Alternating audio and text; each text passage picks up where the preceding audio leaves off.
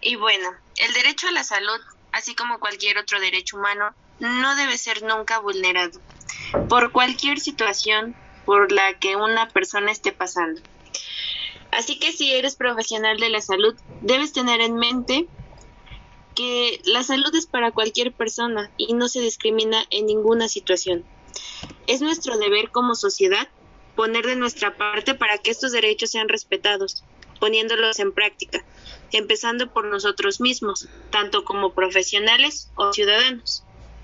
Y bueno, es así como concluimos, esperando que haya sido de su agrado y nos escuchamos en el siguiente capítulo. Hasta luego.